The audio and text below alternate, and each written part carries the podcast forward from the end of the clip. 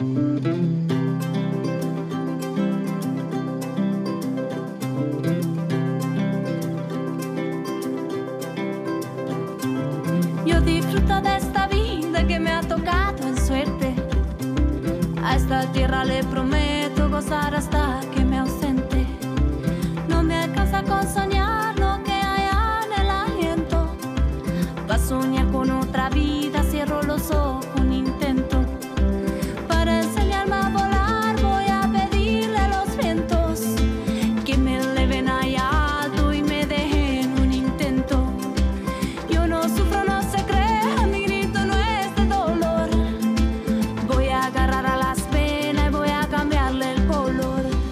¿Cómo les va? Muy buenas noches a todos. Un placer estar aquí porque estoy con un compañero de ruta ahora, ¿eh? porque de pronto hicimos un viaje hacia el más allá y me encontré con un gran artista y tuve el placer de, de compartir no solamente el viaje, sino algunos días allí cuando llevábamos Tecnópolis al interior de nuestro país. Bueno, este programa se llama Cuento con Vos. Mi nombre es María Areces y hablando de Cuento con Vos, estoy con el maestro Antonio Tarragorros.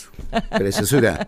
Viste que te hice un verso, ya ni Sí, apenas sí, ni, no, bien, no, bien, bien, ni bien. bien llegaste. ¿Te gustó la presentación? Mucho. Qué genio. Bueno, me encanta estar charlando con vos porque quiero recorrer un poco tu historia, porque mm, sé que eh, en esa historia no solamente empieza desde un niño, sino que empieza desde un padre, eh, que era un grande en el chamamé. Sí, sí, sí, Habla- sí. Háblame de ese padre tan presente y de ese padre que después te incorporó a la música y bueno, a partir de allí tu vida estuvo signada, ¿no? Por el chamamé. Sí, mi papá era un, un hombre muy inteligente, muy educado, eh, de pocas palabras y, y muy culto. Eh, a diferencia del resto de los chamaceros que eran más campesinos, tenían otro tipo de cultura, digamos, ¿no? este, con mi papá podrías hablar, qué sé yo, de, de Nietzsche, de, eh, no sé, de Stanislavski, qué sé yo, ¿viste? Porque mi- mis abuelos son eh, catalanes. No, no, mis bisabuelos son catalanes. Y mi papá, por eso se llama Tarragó, porque los, los hermanos de, de la esposa de mi bisabuelo, que se llama Rosa Tarragó de Ros, murieron todos en la Guerra Civil Española, porque mi, mi bisabuelo era anarquista, estuvo preso en el castillo Montjuïc, en, que es el Monte de los Judíos, quiere decir eso, en, en Barcelona. Tu bisabuelo. Mi bisabuelo. Entonces cuando viene acá, mi bisabuelo, eh, porque una amnistía, no sé qué, vino con su esposa, Rosa Tarragó, y él que se llamaba Francisco Ros. Mi abuelo Antonio tenía 10 años. Y ellos eran parientes de los Escasani, que tenían acá una joyería, primos de los Escasani, y que ahora son los dueños del Banco de Galicia, creo. Y no era fácil que se quede mi bisabuelo acá porque con el currículum que tenían, viste, un anarquista, nadie quería un anarquista acá. Pero como los Escasani tenían banca porque eran parientes de los Mateu de la Independencia, qué sé yo, Claro. eh, logra que se quede, logran que se quede mi abuelo, mi bisabuelo acá, pero lo mandan a Siberia, a Kuruzukatia, Claro. que te quedate pero lejos. Claro.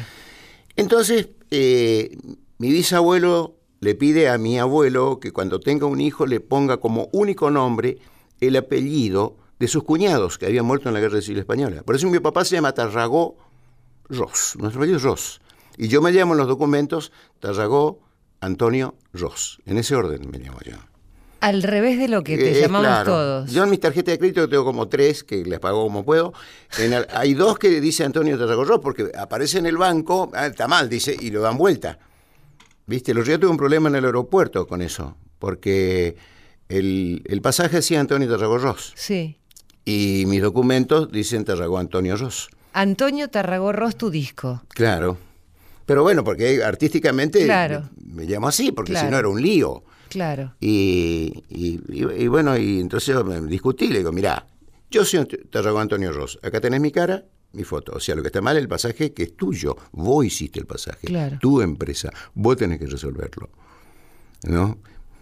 Eso me, me- me acordé en este momento que nosotros discutíamos mucho con papá, eh, este, en el libro ese que te regalé, eh, recuerden esas discusiones, pero nosotros discutíamos con fundamento, porque mi abuelo, por ejemplo, te discutía hoy a favor de Dios y te ganaba la discusión. Al otro día se ponía en contra y te volvía a ganar. Pero con argumentos, ¿eh? Claro. ¿Viste? Que eran, eh, entonces, eh, porque era una manera de, de entrenar el cerebro, el pensamiento, la cabeza. Y entonces nos, nos- Y te argumentaba todo lo que, lo que discutía, digamos. por y esos argumentos por vos los sentías. ¿A qué edad eh, sucedía eso con vos? me- ya a los 10 años. ¿Y los sentías sólidos esos argumentos? ¿Sentías que te No, me, da un cerraban? o poco, te- me, me- me da un poco rabia porque discutía él con mi tío Tunete, que quiere decir Antoñito, el hermano de papá. Sí. Entonces, viste, cuando discuten dos grandes así, vos te pones a favor de uno, por ejemplo, y ve que pierde ese. Después ap- aprendí que mi abuelo ganaba siempre, digamos. ¿no? Claro. Y, y papá era, era muy pícaro también para discutir y entonces discutíamos este, cosas, qué sé yo, la vida, la muerte, el sol, la- qué es mejor el día o la noche, qué sé yo. Siempre había una razón para, para, para discutir, eran, eran encuentros muy ricos eso. Nada superfluos, ¿no? Porque hablando No, de cosas no, tan no, profundas, no. Como la naturaleza misma, como el despertar, como lo que Sí, sucede sí. alrededor nuestro. A mí me cuesta mucho, este, porque yo ya tengo más años que una banda del oro, entonces no, eh, no, me cuesta mucho a Marcelo Simón, le digo que, que yo lo persigo a Marcelo y nos perseguimos, Marcelo es un, eh, Marcelo Simón es un- una Biblia, ¿viste? Todo lo que sabe Marcelo. Y él dice que yo soy el que más sabe folclore, mentira. Él, él sabe un montón y es muy lindo hablar con Marcelo. Tuve a- an- ayer atrás estuvimos en, en el cumpleaños de Ramona Galarza con la Andricina. Uy, lo que debe haber sido ese Sí. cumpleaños. Música y, y- y Sí, risas. sí. No, pero, pero más que nada charla y eso, Claro, ¿no? sí. Y, y- y estuvimos acordando una cosa que te decía recién María, sobre las canciones de los pueblos, ¿no? De este, todos los provincianos hacemos eh, canciones para, para los pueblos, qué sé yo. Pero hay algunas que son muy originales. Por ejemplo, alguna de las tuyas. Bueno, él citó una mía, Sí. eh, Luis, que yo digo que tal vez no tenga que volver. Digo, tal vez no deba volver a mi pueblo. Hay muchas ausencias que nublan mis ojos. Cuando atardece, me viene una pena con verde de sauces que llora al cantar. El río sabe y no vuelve. El río sabe y me entiende. El río sabe cantarte, pero sin volver. El río te canta y está ahí, pero no vuelve. ¿No? Eh, tal vez ¿Sentís añoranza de, de- de tu pueblo? no del pueblo de hoy, del pueblo de ayer. Claro. Porque el, el regreso no existe. Dice Heráclito de Feso, dice, uno no vuelve a cruzar el mismo río. El regreso no existe. Es decir, vos te volverías a enamorar de la misma persona que te enamoraste hace 15 años. Y no. Y no. Pero no sé si está mal, está bien. O por lo menos es así. Es así. Y, eh, yo le decía a, a la Andresina que para mí la canción más loca y con un final impresionante es una de, de Serrat que se llama Pueblo Blanco y que casi nadie se aviva del final, porque es tan linda la música, él canta tan bien y además tiene tan lindo arreglo. Pues fíjate lo que dice la canción, dice, eh, colgado de un barranco, eh, vive mi pueblo blanco, dice, por no pasar ni pasó la guerra. Dice, solo el olvido. Y por ahí, si te toca llorar, es mejor frente al mar. Y ese pueblo no tiene mar. Y dice, es capaz gente tierna, esta tierra está enferma. Dice, si yo pudiera unirme a un vuelo de palomas y atravesando lomas dejar mi pueblo atrás, atento a lo que viene ahora, juro por lo que fui que me iría de aquí. Pero los muertos están en cautiverio y no nos dejan salir del cementerio. Es un muerto el que está escribiendo la canción. Claro. Es impresionante es- desde dónde escribió Serrat eso, ¿no? Mira, y uno se pregunta de dónde, de qué profundidad de cada alma tanta poesía, ¿no? Viejo musiquero, poesía, Luis Landricina, música, Antonio Tarragorros, guitarra, Ángel Dávila, guitarrón, Rodolfo Regunaga, bajo, Humberto Lafata. Año 1997.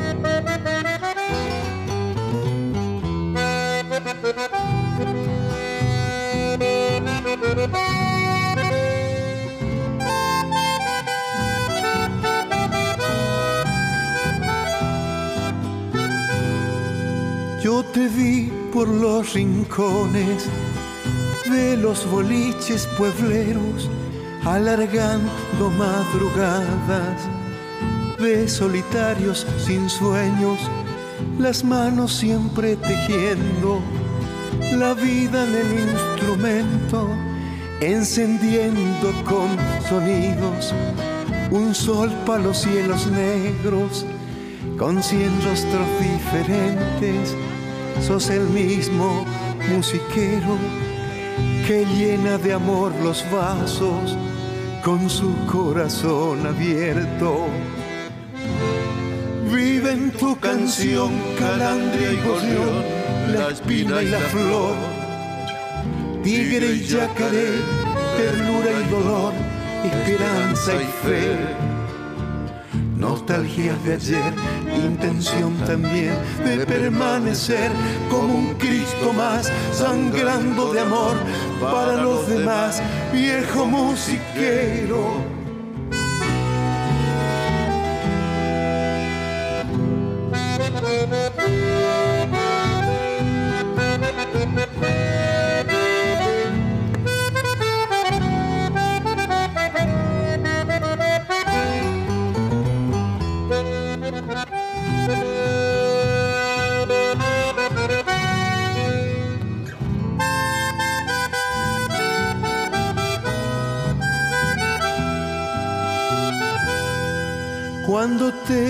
quedas callado, pareces un mueble viejo, una sombra recostada, sin duendes, puro silencio. Mas cuando bebes la luz de algún brebaje nochero, el alma te crece tanto que al rato se vuelve viento y en ese viento se agolpan las cosas del universo pa' que las nombre la voz de algún viejo musiquero. Vive en tu canción, calandria y gorrión, la y la flor, tigre y yacaré, ternura y dolor, esperanza y fe nostalgias de ayer, intención también de permanecer como un Cristo más, sangrando de amor para los demás, viejo musiquero, viejo musiquero, viejo musiquero. Oh.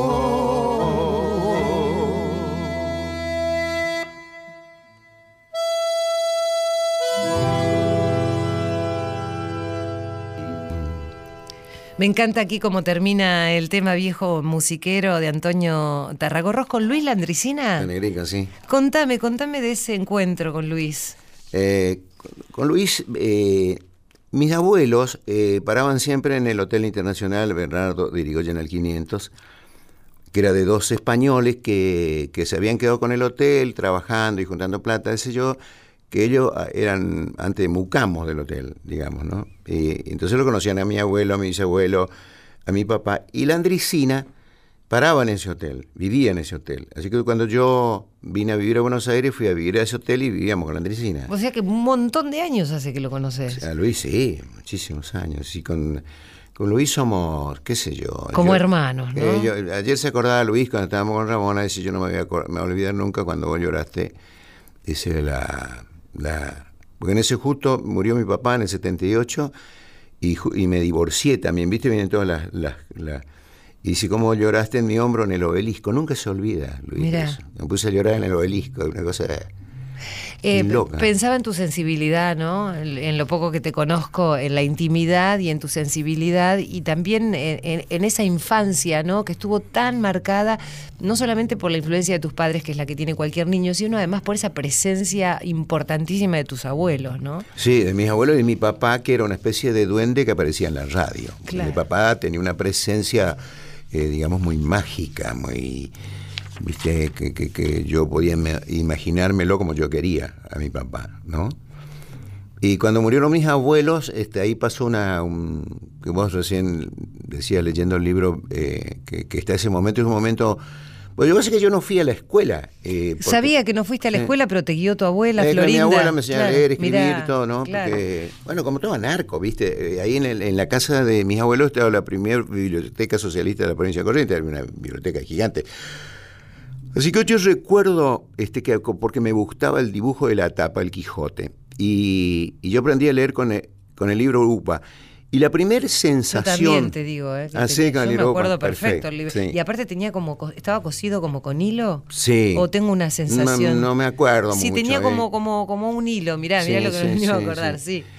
Y bueno, recién hablábamos de la política, de, eso, ¿no? Cómo eh, las editoriales se meten en la política, se meten en el poder, se meten en los ministerios de educación y rompen todo. Yo le decía esto al Pilo Bordón una vez, que era ministro de Educación en la provincia de Buenos Aires. Yo decía al Pilo, fíjate vos, yo aprendí a leer con el libro UPA. Yo no le pude ya enseñar a leer a mis hijas con el libro UPA, porque ya estaba otro libro. Claro. Entonces rompiste la familia, porque yo podía encontrarme con mi hija con el libro con el que me encontré con mi abuela. Claro. Entonces rompen lazos muy importantes, ¿viste? Muy importantes. Bueno, regreso a esto. Y, mi abuela me leía. Y un día eh, yo pude leer solo, porque ya había aprendido. Y es la primera sensación de libertad eh, que, yo recuerdo. Así, fa, puedo leer solo. Porque leer solo, sin que te lean, es entrar a ese mundo. O abrir un libro, como decía Borges, y, y el libro cobra vida, ¿no? ¿Viste? Entonces y eso me salvó a mí. Yo cuando murieron mis abuelos empecé a rodar por todos lados, fui peón de campo, dormía en la sudadería de Gualberto Panoso arriba de cajones, leía con vela a los hermanos Karamazov, que, qué sé yo, esas, novelas rusas. Y entonces, ¿qué voy a estar ahí yo entre pulga y cucaracha, sé yo? Estaba en una troaica por la estepa rusa. Claro, claro, metiéndose en esas lecturas. Y la música que te acompañaba, porque imagino que bueno, esa presencia de tu padre con el chamamé, con, con inculcándote esa música todo el tiempo, eh, habrá te acompaña toda la vida, digo, inclusive tus propias hijas, ¿no? Pero en ese momento era medio una carga, porque como yo fui un prodigio, digamos, yo tocaba la acordeona ya de chiquito, qué sé yo, entonces me llevaban a la fiesta de los grandes, me hacían tocar el acordeón, este bueno, y me mostraban, y bueno, después seguían ellos, jugaban al truco, comían asado, bailaban, qué sé yo, y yo quedaba miedo a dormir a la camioneta, qué sé yo, entonces era medio molesto para mí eso. Así que en un momento cuando pude dejar de tocar, no toqué más. Mira. Este, Hasta que decidiste hacerlo por, por vos, por, por deseo propio, no por deseo de los otros. claro, así que eso era... Por eso cuando me muestran a mí los prodigios y veo que los padres le inculcan eh, así que a presión no sé si está bien, ¿viste? No sé si está bien. Ni tampoco sé si está mal, pero a mí me siento que lo recuerdo como. Yo recuerdo la niñez como algo, como algo triste. El otro día hablamos de eso, no sé con quién, eh, con Pacho, creo, con Pacho Donel. Y entonces le decía que yo, eh, porque él había hacía un programa llamado Infancias, ¿no? Yo le decía, Pacho, este, acá es como por decreto que el niño es feliz. Digo, no hay niños felices. Porque un niño no se puede levantar a la hora que quiere, no se puede acostar a la hora que quiere, no puede, se puede poner la ropa que quiere, no puede jugar con los amigos que quiere, no puede ir a la escuela. Si no quiere ir a la escuela, tiene que ir igual. O sea, tiene un montón de obligaciones. Sí, bueno, pero no tiene que pagar la tarjeta, no tiene que ir al banco. Sí, bueno, son las mismas ventajas que tienen los presos. Digo, ¿querés ser preso? No, entonces no querés ser niño. Es una mentira, quiero volver a la niñez, tal pedo. No. Oye, ¿y cómo, ¿y cómo fuiste vos como padre en relación a ese pensamiento que tenés de los niños felices? O infelices. Creo que, todos nosotros, eh, en el fondo, tenemos la, la sensación de haber sido malos padres. ¿No? que, nada nos salió como nosotros habíamos proyectado. Sin embargo, mis hijas dicen que soy un gran padre, que es lo mismo que yo le decía a mi papá, ¿no? Papá estaba convencido que había sido muy mal padre conmigo. Eh, una vez eh, debutábamos con la Andresina en el Teatro Coliseo, hacíamos unas funciones en el Teatro Coliseo, y yo era la primera vez que tocaba en el teatro y con Luis, mm. ¿no? Y habíamos tenido una discusión con mi papá y quedamos medio enojados los dos. Como dos meses, así que no, no, no, escribíamos ni nada.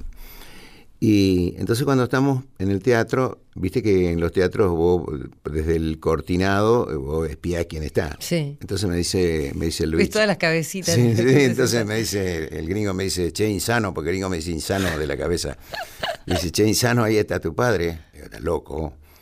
Me dice, ahí está. Fíjate, vamos a fila 3. Entonces me voy a bichar y estaba mi papá de traje negro, corbata colorada, Mirá. divino, elegante con su mujer, con Angelita. Eh, bueno, por supuesto que después de eso salimos a, a comer, ¿no? Nos invitó a comer eh, puchero a la española, comía ahí a la noche. Yo llego a comer eso ahora, sueño. Vos salías de tu función. Eh, Eh, claro. O sea, él vio la función, se fueron Sí, a comer sí, todo. claro. Después de dos meses de no verse. Sí, de no hablarnos. De no Él vivía en Rosario y yo en Buenos Aires. Claro. Y entonces me dice, caminando, papá, dice, yo fui mal padre, qué sé yo, y tenemos que ser más amigos. Sí, le digo, pero ¿qué vas a ser mal padre? Le digo, siempre estuviste tan presente, este, fuiste tan mágico co- para mí como padre, pues siempre fuiste una persona que todo el mundo quería, admiraba, decía que eras un gran tipo, que eras como un príncipe. Para mí eso fue, un padre tenía que ser un ejemplo y eh, ya de nuevo le estaba con ganas de ganar la discusión, digamos, ¿no? Claro. Y entonces me dice, papá, mira, dice, nosotros somos como hermanos, me dice. ¿Sabe por qué? Dice, a nosotros, a los dos nos crió la misma madre. Y tenía razón, ¿viste? A mí me crió Florinda Reina, que era la mamá de él. Su madre y a vos te crió tu claro, abuela. Sí, claro. Mirá. Eh, eh, Eso me dijo papá.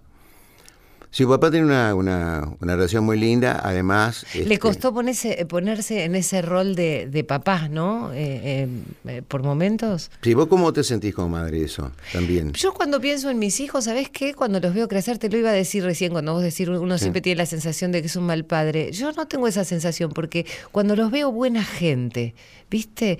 Yo creo que el, el ser buen padre tiene que ver con eso que va floreciendo después y Sí, que va encontrando el camino solo. Y vos decís, mira, este pibe eligió un camino, está bien, está bien, está bien. Mirá qué coincidencia. Pues es que un día, Laurita, mi hija más chica, vivíamos en Arevalo 1549. Después Chato Prada compró esa casa, Grobo Copate la compró primero. Dicho así, parece que era una casa fastuosa, no lo era. Y yo le había hecho un techo arriba, eh, digamos, de losa, así para tener un gran patio arriba, porque no lo había, ¿no? Ahí en Palermo. Ahí hicimos un chamamé con León que se llama Palermo Cue, que quiere decir Palermo Viejo en guaraní. Y Ahora es Hollywood, Soho, ¿viste? ¿Viste? Claro. Bueno, y yo estaba mirando, salí, porque viste cuando no encontrás una palabra para redondear un tema, que antes salí a mirar porque justo había unos paraísos y un tilo que yo planteé, que ahora ya está grande, pero en esa época era chicón.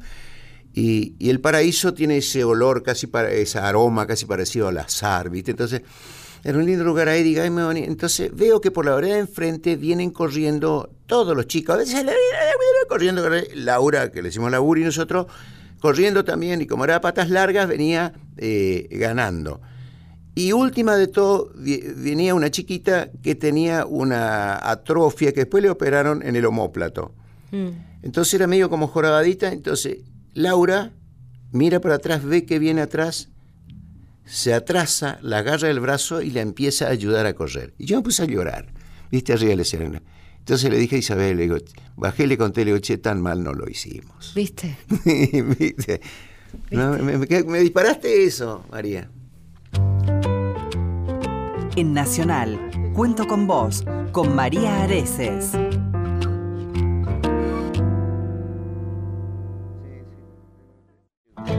En Nacional, estás escuchando Cuento con vos. La polquita misionera, polca rural de Antonio Tarragorros, con la camerata Bariloche. Año 2012.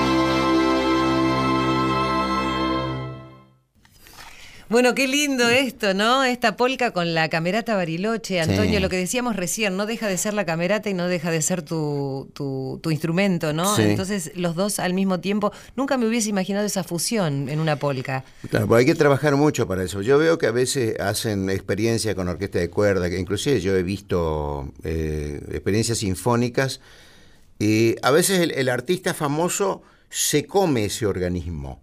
Es un desperdicio. Claro. Porque ya tenés mucho vos solo, digamos, ¿no? Entonces, todos los artistas somos ególatras, si no, no podíamos laburar de esto. Pero el asunto es saberlo y manejarlo. Y, aprender a compartir. y, y aprender este, a, a- a que todo brille, porque, es decir, hay que estar muy loco para considerar eh, lógico eh, que, que paguen para verte cómo vos mostrás las canciones de tus dolores, de tus alegrías, y que paguen para eso. Es muy loco eso, tenés que estar muy loco para, para que esto se te, te parezca normal, ¿no? Entonces, generalmente yo no hablo, por eso no hablo, esto lo hablé una vez con, este, con, con Yupanqui, que él eh, le gustaba mucho decir, no decir, eh, contar por qué hizo la canción. Pues yo cuento por qué hice esta canción, eh, te estoy sacando afuera.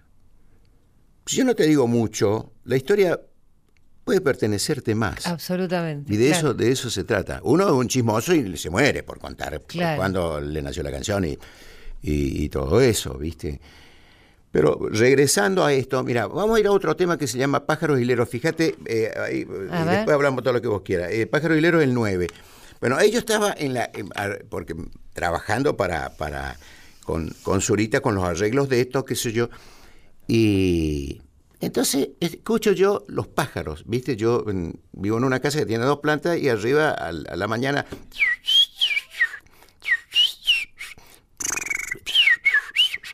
Entonces, ¿viste qué sé yo? Entonces, yo digo, estos tipos, digo esto. Hay un preconcepto que en la orquesta sinfónica el que el pájaro es una flauta. Que mira. Es verdad, es verdad. Y no es una flauta, es un violín. Por, Sa- ¿Sabes qué pensé? Luis? por el portamento. Esto no hace la flauta. Eso es el violín. Entonces los grabo a los tipos. ¿Viste? Pues no sé, que nunca cantan igual. Son unos desgraciados.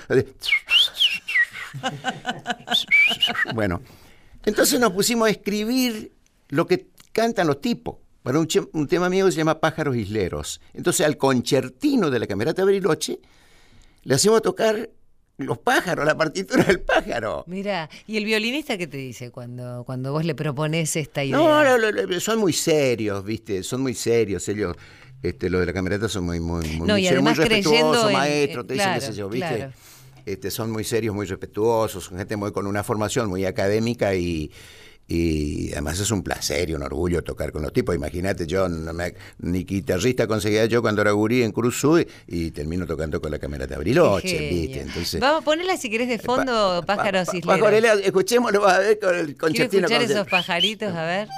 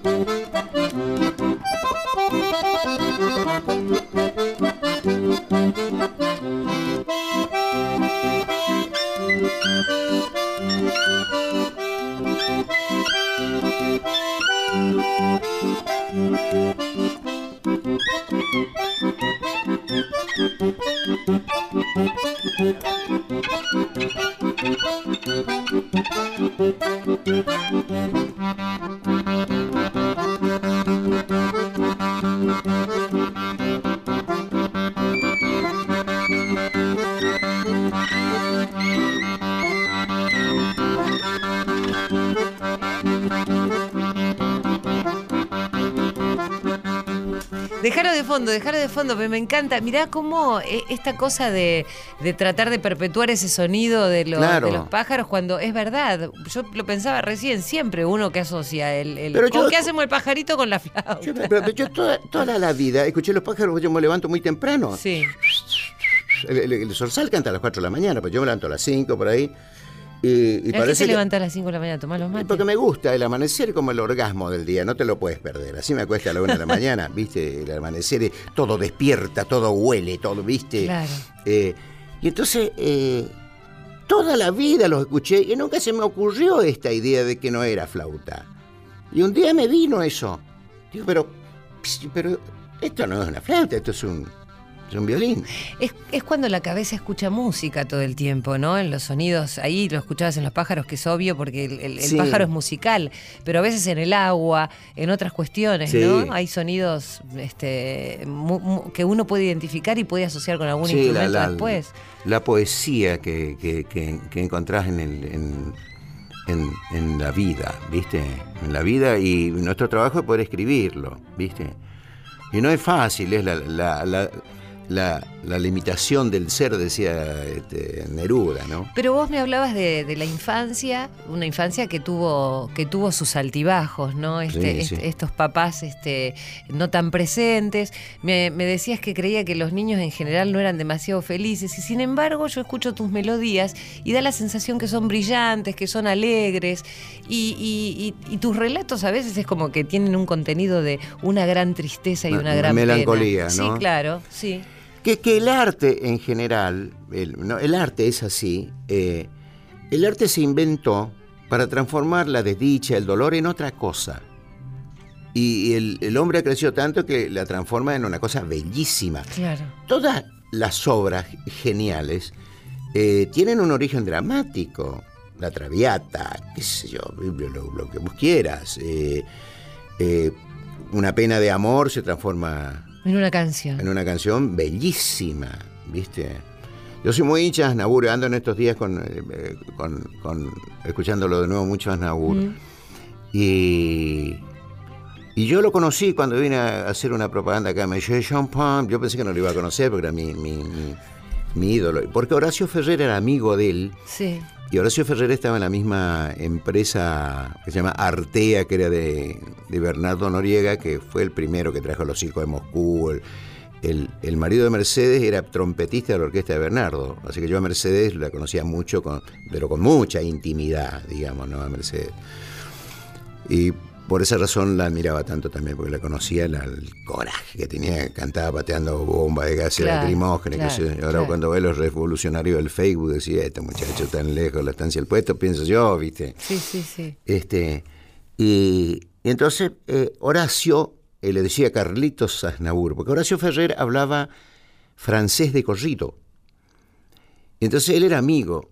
¿Vos sabés que lo que yo soñaba, che, cuando te estoy hablando de los años 70 y pico, si alguna vez yo tengo plata, soy rico, me voy a comprar un pasaje de avión y voy a ver dónde está Aznavour Me muero. y voy a ir a verlo. Y vos decías eso, y voy a ir a verlo sí. y a conocerlo. Sí, y después lo conocí así eh, estaba, escuchaba lo que podía de las charlas de, ella, de ellos, pero lo que me llamó la atención, porque por, eso tengo la ilación, María, de esto que vos me decís, el sufrimiento, porque Aznavour, todas esas canciones de él son del dolor. Qué profunda emoción, ese porque está enamorado de la belga Sí, y lo claro, dejó, entonces sí. fue a Venecia y ella lo pateó una semana antes, entonces... sí, tiene una canción que se ah, llama sí. Sí, yo, sí. yo le hice una versión así. Ah, ¿sí? ¿Cómo es? ¿Podés así? No me, no, no me, no me la acuerdo, Ah, no me la acuerdo, porque en realidad esa canción se llama Todas las caras del amor. Mirá. Ella, ella es luna llena de su emprendedor y tiene alas en los pies. Cuando la beso, huele a vida hasta el temblor, hasta el, hasta el. Ella es de mi vivir y porque tiene sabe Dios, porque tiene sabe Dios todas de las caras del amor. Ella es, es Lucifer y el diablo y tengo miedo a amanecer, dice, tan eh, vulnerable sin su luz, dice todas las caras del amor. Después te, te la voy a dar porque hice una, una versión casi Ay, qué textual. lindo, me encantaría, porque el otro día estaba escuchando esa canción y precisamente Es preciosa. me acuerdo que Charles Aznavour era muy jovencito en uno de los Sí. videos que lo vi y, y me Está quedé- cantando, ¿sabes? Tiene 93 Pero años. Claro, claro, todavía sí. Una pero de- además es un placer. ¿Y cantaste con él en algún No, momento? no, ¿Te nunca, juntaste nunca. aunque sea en un... No, no, ni loco, no. no ¿Por qué ni una gran loco? distancia. Es más, vino hace poco y yo fui a verlo al teatro, cantó como una hora y media. Sí. Fila 3 tenía, por supuesto, yo. Y, Como la que tenía tu papá cuando te fue a ver a vos. Sí, y, tiene una fineza, ¿viste? Cuando vos ves tanta parafernaria arriba de los escenarios, cohetes que revientan, eh, qué sé yo, y este tipo, ¿viste? Con un trajecito, y todo arte, todo arte. Vos Cada decías, gesto, ¿no? vos, vos decías, me quedé pensando en esto que decías, que pensás que uno tiene que estar muy loco para pensar que la gente paga entrada para escuchar tus, tus, tus, Sí, tus claro, dolores, sí, tus sí. penas, tus alegrías, este, hay que estar muy loco para pensar que eso sucede, ¿no? ¿Y qué sentís respecto de lo que te devuelven cada una de aquellas personas? Porque hoy, Antonio, digamos que es un grande, ya un gran artista, vos hablas de Asnavour, pero tranquilamente uno te puede comparar con los grandes artistas aquí en la Argentina, gran Gracias. compositor, has tocado con todos. Digo. ¿qué te queda por hacer? ¿Qué sueños tenés? Qué pregunta. Eh, a mí lo que más me gusta es eh, escribir, tocar, pero no con todos, ¿eh? Hay con alguna gente, con el Lugo Mena, por ejemplo, que es mi guitarrista, que es maestro de la isla y toca. O sea, él para dar clases tiene que ir en canoa casi siempre. Y cuando hay inundación, yo le dije el otro día, che, Huguito, este, quédate, le digo, está todo inundado, tócalo. No, me dice, con más razón tengo que ir, no voy a dejar solo lo gris que está todo inundado. ¿Viste? Entonces cuando yo toco con él, una vez veníamos viajando y, para que entiendas mi, manera de... Veníamos viajando y yo puse un tema de Belardo de Mota, que es un, un, un- chamamecero que ya murió, que era muy sentido para tocar. Entonces cuando yo ando por Entre Ríos, pongo música de Mota o los hermanos Cuesta, pues, para, para estar ambientado ahí, ¿no? Y pongo, el- venía amaneciendo, veníamos nosotros cerca de Gualeguaychú y pongo un disco de Mota, che, Triste Motivo se llama el chamamé. Y me puse a llorar así, ¿viste? Y miro para atrás y el Hugo venía sentado detrás de Humberto que maneja. Y estaba mirando hacia el río que venía amaneciendo y una lágrima gorda le caía del, ojo, del ojo derecho. Y no le dije nada, ¿viste? Dijo, menos mal que estoy con este tipo. Estábamos escuchando el mismo chamamé y no estábamos muriendo.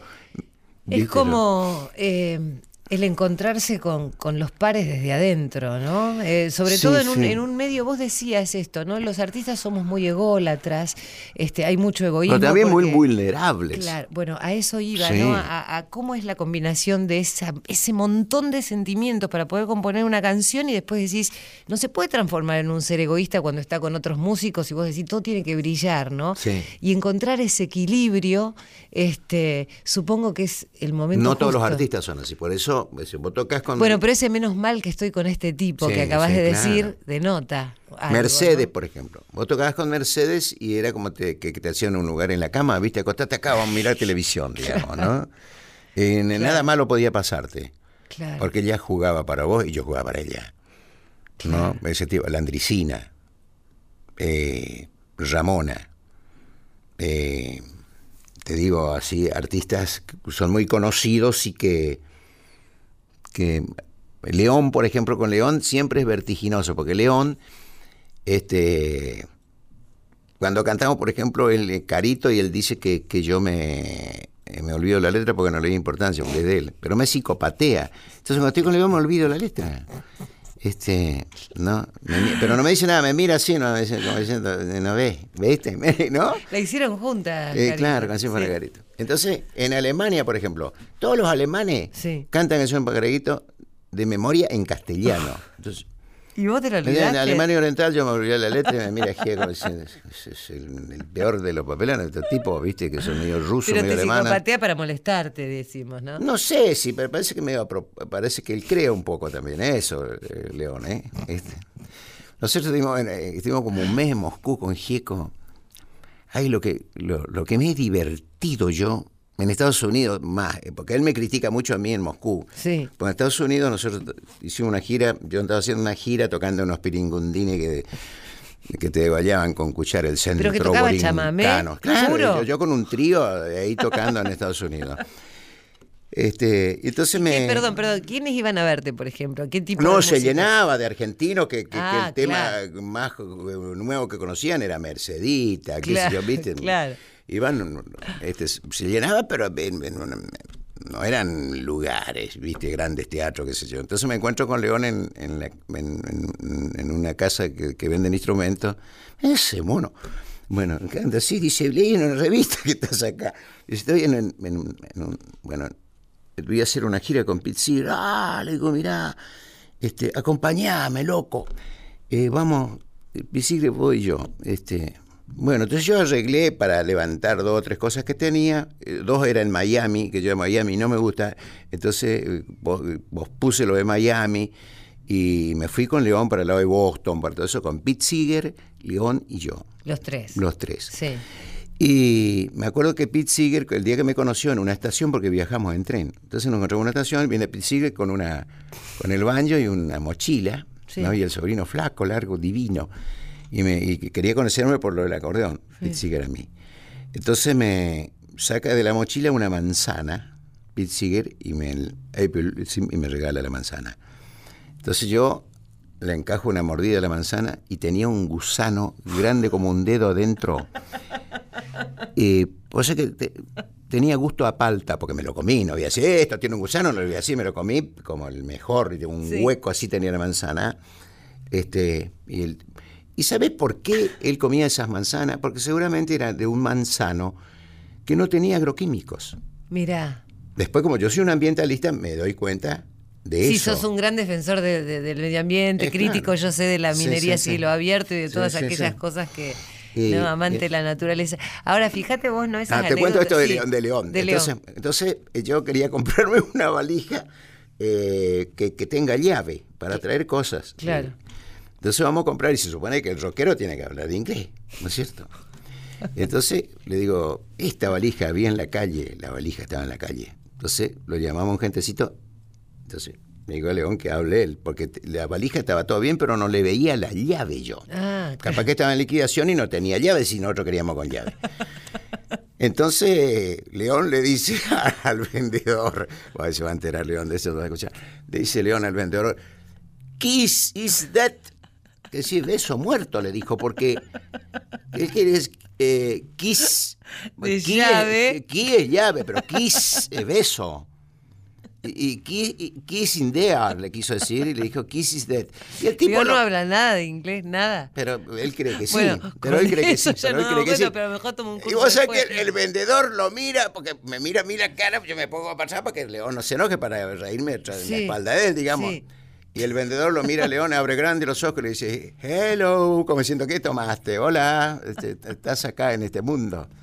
Bueno, Malo León conmigo, porque dice que yo lo confundo y no lo dejo hablar bien en inglés. O sea que él te. A ver, vos vendrías a, ser como el receptor este o, el, o el chivo expiatorio, ¿viste? Como Sí, dicen será. algunos. Dicen, eh, todas las, las cosas que pasan te las larga vos. Dicen, no, lo que pasa es la culpa la tiene. bueno, está bien, pero viste que entre, entre amigos a veces pasa. Sí, qué divertido. Bueno, León es de las mejores personas que yo conocí. Mira. Yo, esa casa que hablábamos hoy de la calle Arevalo, Sí. eh, yo fui a ver una casa para comprar que tenía todo musgo, que Isabel decía que era Machu Picchu, porque tanta humedad había que tenía musgo. Si hoy valdría un dineral, porque era ¿Quién es Isabel? eh, mi segunda mujer, la madre de Porque Laura. tuviste cuántas. Eh, tres o cuatro, cuatro. No, no, no diga Sí. tres o cuatro, tres o cuatro. No, no, porque La cuatro, cuarta cuatro. se Sí, va a cuatro. enojar. Sí. Eh, y entonces, eh, y había una casa que era más cara, que costaba creo que 15 mil dólares, y yo tenía, ponerle 10. Entonces iba a comprar esa que valía 8, que tenía todo musgo, entonces la arreglaba y iba a vivir ahí. Claro.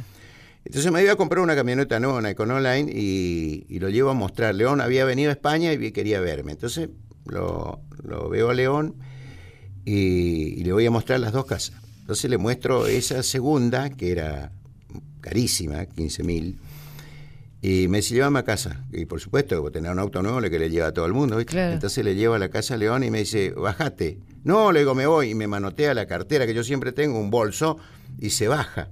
Y yo me dio tanta rabia que dejé la camioneta arriba de la vereda y me bajé, pero enojado me bajé. Sí, sí. Eh, me dice Alicia, subí que te espera ahí León arriba. Entonces subo y estaba con una caja de zapato y sacó dólares. Y me dijo, ¿cuánto cuesta la casa esa segunda que vimos? Digo, 15, no, pero eso no voy a comprar. Entonces empezó a contar, ta, ta, ta, ta, ta, ta, ta, sí, y me dio, creo, como 8 mil, 9 mil dólares. Mirá. Y comprate esa, loco. Y, pero loco, este, comprate esa, yo tengo casa. Y, yo nunca me olvidé de eso. Después le puede volver pronto, pero ese gesto de León nunca voy a olvidar. Ese como otros. Te emocionas cuando Sí, lo contás. Qué bueno, claro. porque son sí son esas cosas que a lo mejor lo esperabas en algún León momento. te hace estas cosas, por ejemplo, está con Mercedes y le dice a Mercedes, Antonio tiene un, un chamamé, pedile que te muestre que mata. Qué genial. Los demás autores muestran el de él. Canción para Carito, chamamé de León Gieco y Antonio Tarragorros, guitarras Hugo Mena, Trabuco González, contrabajo Humberto Lafata. Año 2005.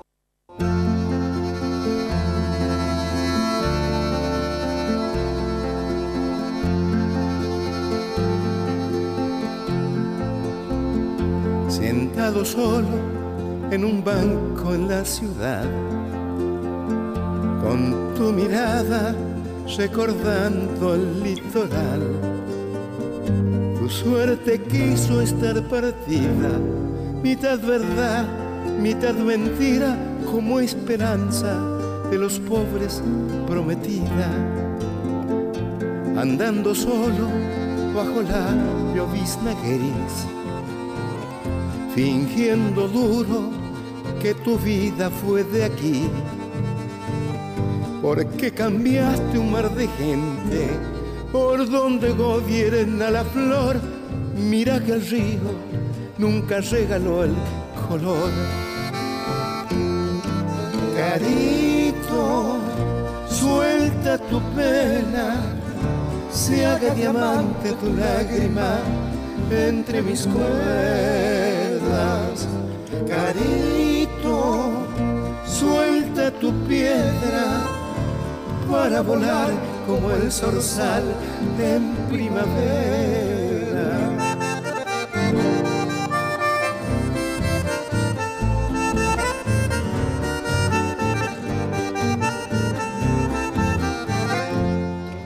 Bueno, qué lindo recuerdo. Me encantaría escucharla hasta el final, pero nos queda poco tiempo y nos hemos Sí. enganchado tanto con este hombre tan maravilloso que tiene tanta historia.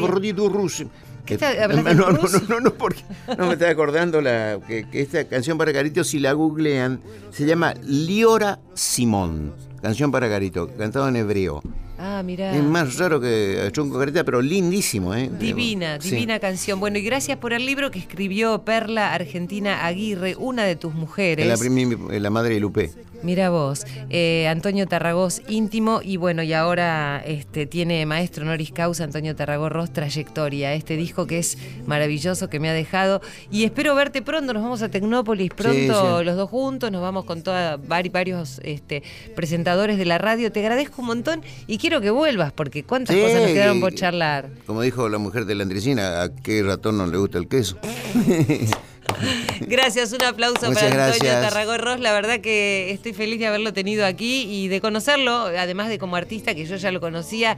Es buenísimo ¿eh? saber qué hay detrás de esos artistas. Uno imagina, uno supone, pero a veces no sabe. Y la verdad que ha sido un descubrimiento maravilloso. Una persona hipersensible, afable, generosa. Gracias a ustedes también que están del otro lado por habernos acompañado. Yo sé que cuento con ustedes. ¿eh? Este programa se llama Cuento con vos. Hasta mañana.